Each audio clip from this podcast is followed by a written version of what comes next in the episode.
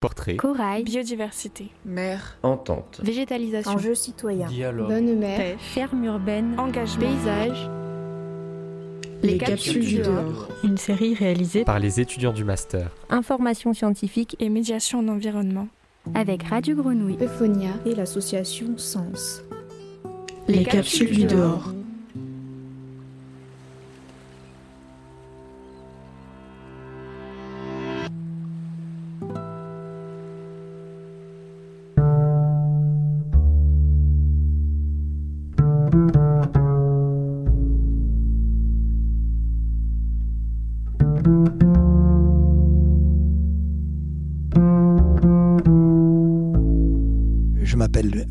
Bernard Abeille, comme une abeille.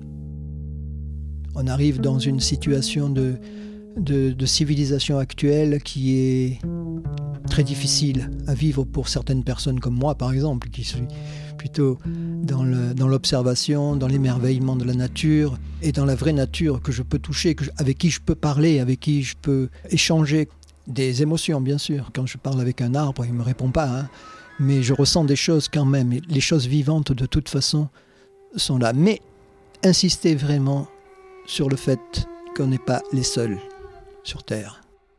On n'est pas les seuls. Même si pendant des siècles, et pas très longtemps par rapport à la, vie de la Terre, on a pris le pouvoir et qu'on est les, les rois du monde, peut-être, on ne peut pas tout se permettre. On ne peut pas laisser de côté tous ces peuples qui sont soit animaux, insectes euh, ou, même euh, arbricoles. Et euh, même les pierres me parlent. C'est un petit peu ça que je suis, moi. Alors, à la limite, je pourrais dire que je suis un passeur. Peut-être.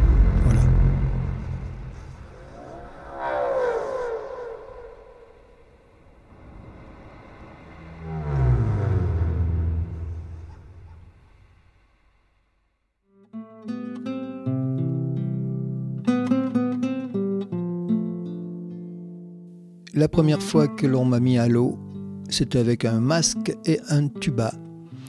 Avant même de savoir vraiment nager, je me suis dépatouillé pour essayer de garder mon équilibre euh, sous l'eau avec ce masque et ce tuba. Et là, bien sûr, comme toutes les personnes qui le font une fois dans leur vie, la première fois, c'est quelque chose d'inoubliable de découvrir le fond marin avec euh, tout ce qui se passe, euh, impressionnant, le nombre de vies, les algues, les coquillages, les plantes marines, Posidoni. Et c'est vrai que j'ai été très vite, donc on peut dire, initié au fond marin. Et petit à petit, je me suis rendu compte de la dégradation de ces fonds marins, car quand ça n'a plus été possible de camper sur la côte d'Azur avec une tente, mes parents sont partis en Corse. Et moi j'ai senti déjà assez tôt, vers 10 ans, la dégradation du milieu marin. Et ça m'a mis en colère. Alors bon, pourquoi? Je n'en sais rien. Mais tout a commencé à ce moment-là finalement.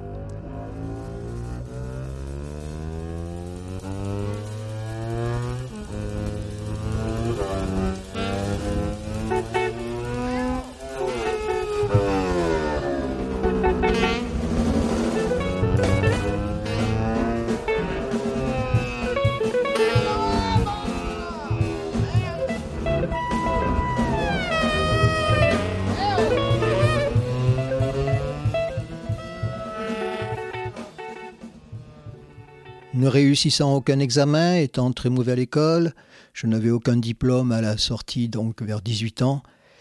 Et euh, plutôt que de partir dans une vie un petit peu bizarre, je me suis mis à essayer de devenir musicien.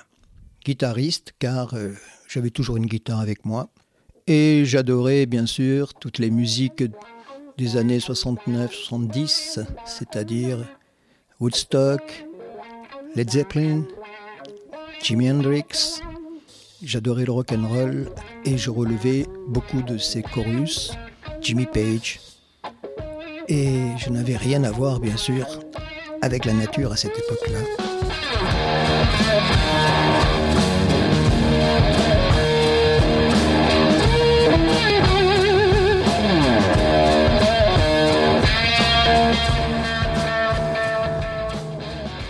Fin des années 70, je rentre donc m'inscrire au conservatoire de jazz de Marseille et je rentre comme guitariste dans ce conservatoire de jazz qui était à l'époque avec Guy Longnon, le professeur de la classe de jazz du conservatoire de Marseille. Mais il y avait quelque chose d'incroyable dans ce conservatoire, c'est qu'il y avait un instrument qui était posé quelque part et que personne ne touchait jamais. Cet instrument m'a interpellé, je me suis dit, parce que bien sûr, moi si je voulais faire de la musique, c'était au départ pour gagner ma vie. Je connaissais pratiquement rien de musique, ma famille n'était pas, tournée vers la musique, j'ai aucun musicien dans la famille, personne ne m'a encouragé. Mais n'ayant aucun diplôme, c'était le seul, c'était le seul avenir qui m'était proposé. Je me suis donc euh, approché de cet instrument bizarre qui était très gros, qui était posé dans un coin, et c'était une contrebasse.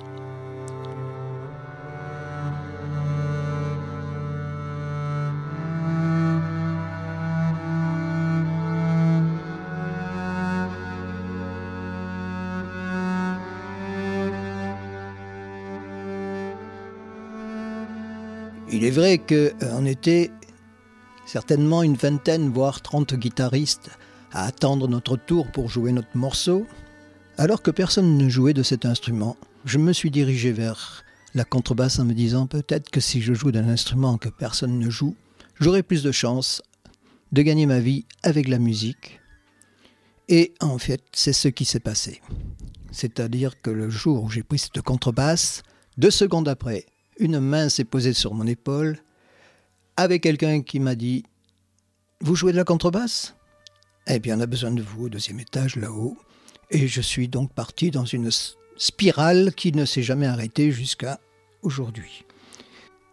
À ce moment-là, après avoir fait du bal, comme tous les musiciens de la région du Sud pendant plus de 4-5 ans, j'ai rencontré un musicien, chanteur, poète qui s'appelle Philippe Forcioli, avec qui j'ai commencé un spectacle et qui a duré pendant une trentaine d'années d'accompagnement de cet homme qui composait des chansons, faisait des textes, et nous étions à deux sur scène.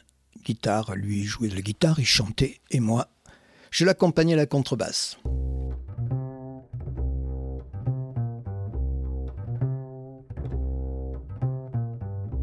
Ce tas de tas de temps où le sang s'en va abreuvant, tous les sillons patriotiques pour la fraternité du fric. Où les révoltes d'illusions enfantent des peuples serviles, où règnent des rois très puissants qu'applaudissent les imbéciles.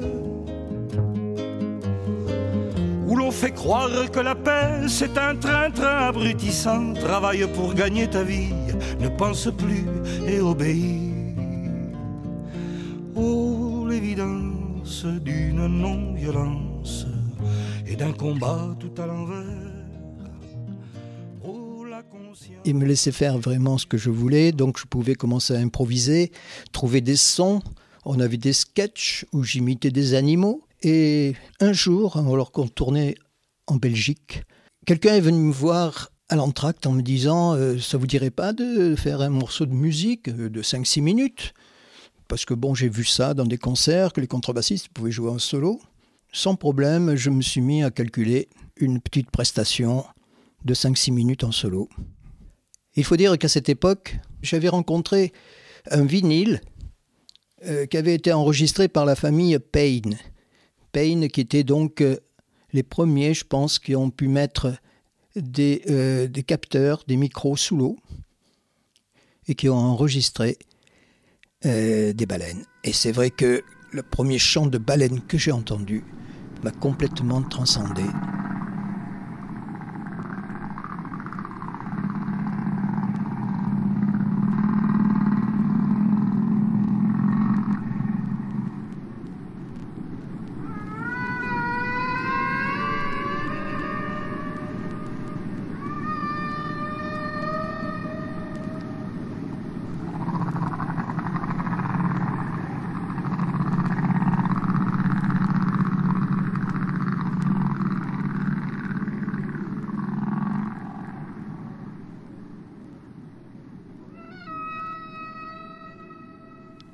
Écoutant ce disque, j'ai trouvé ça extraordinaire.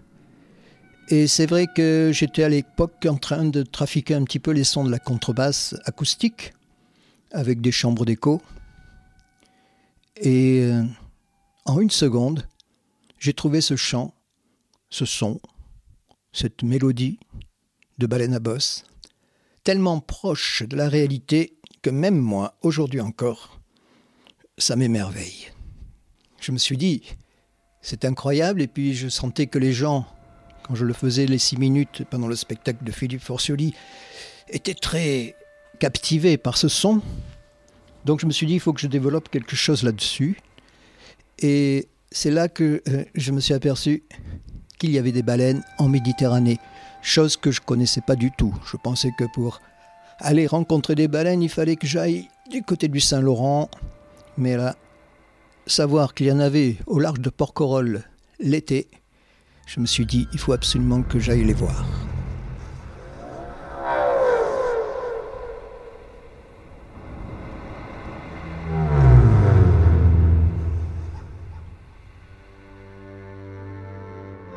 Entendre pour la première fois le souffle d'une baleine, alors qu'on ne la voit pas encore, de voir le jet très loin, et puis ce souffle incroyable marque les personnes pour la vie.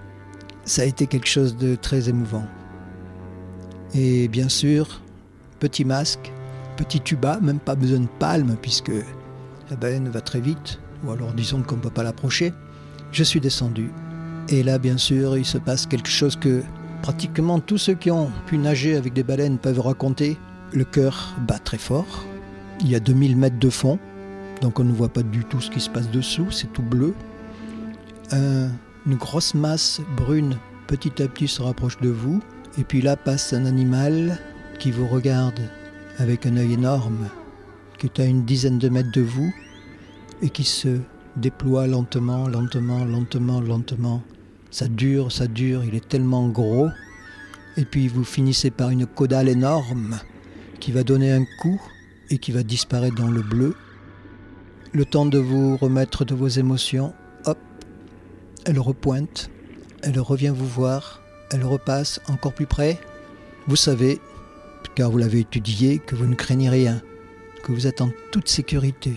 Et pourtant, le cœur n'arrête pas de battre. Si vous écoutez bien, vous entendez le sien, qui bat aussi, car elle est peureuse comme vous, elle est curieuse comme vous.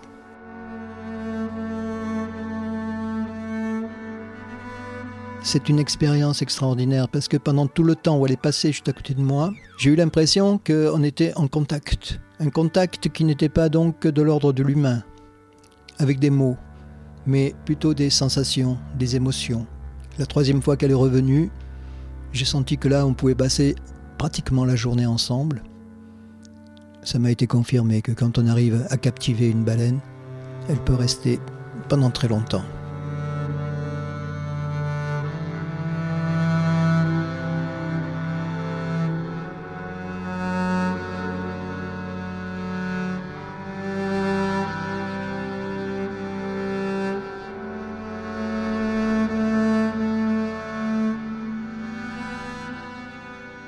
C'est vrai que dans les équipes, souvent, il y avait des écrivains, des conférenciers, des scientifiques.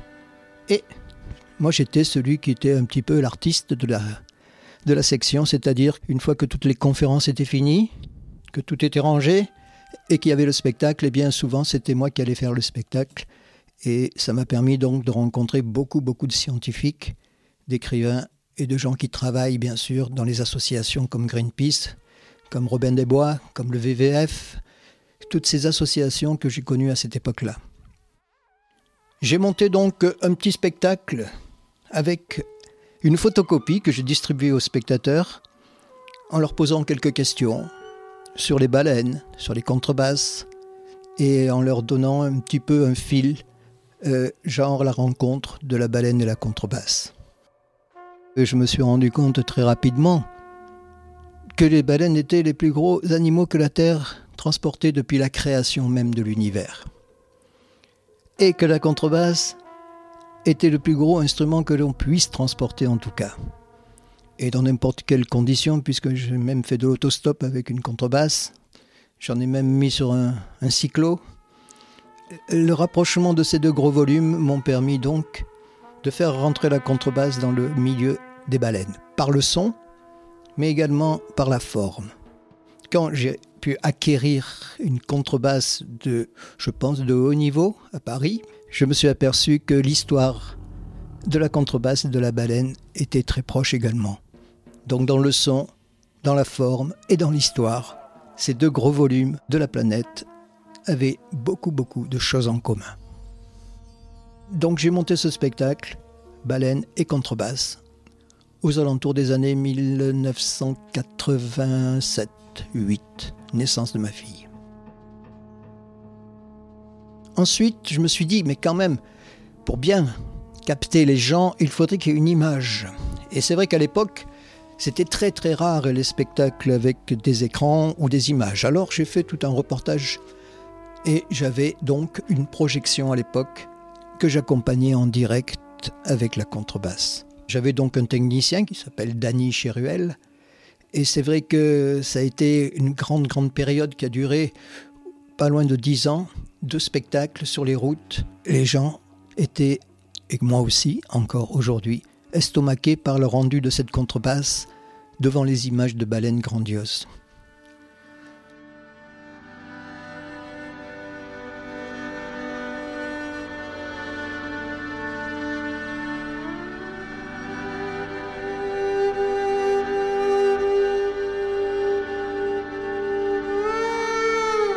Je souhaite vraiment que tout le monde ait cette idée un jour, dans sa spécialité propre, d'aller vers une solution à notre planète. Voilà.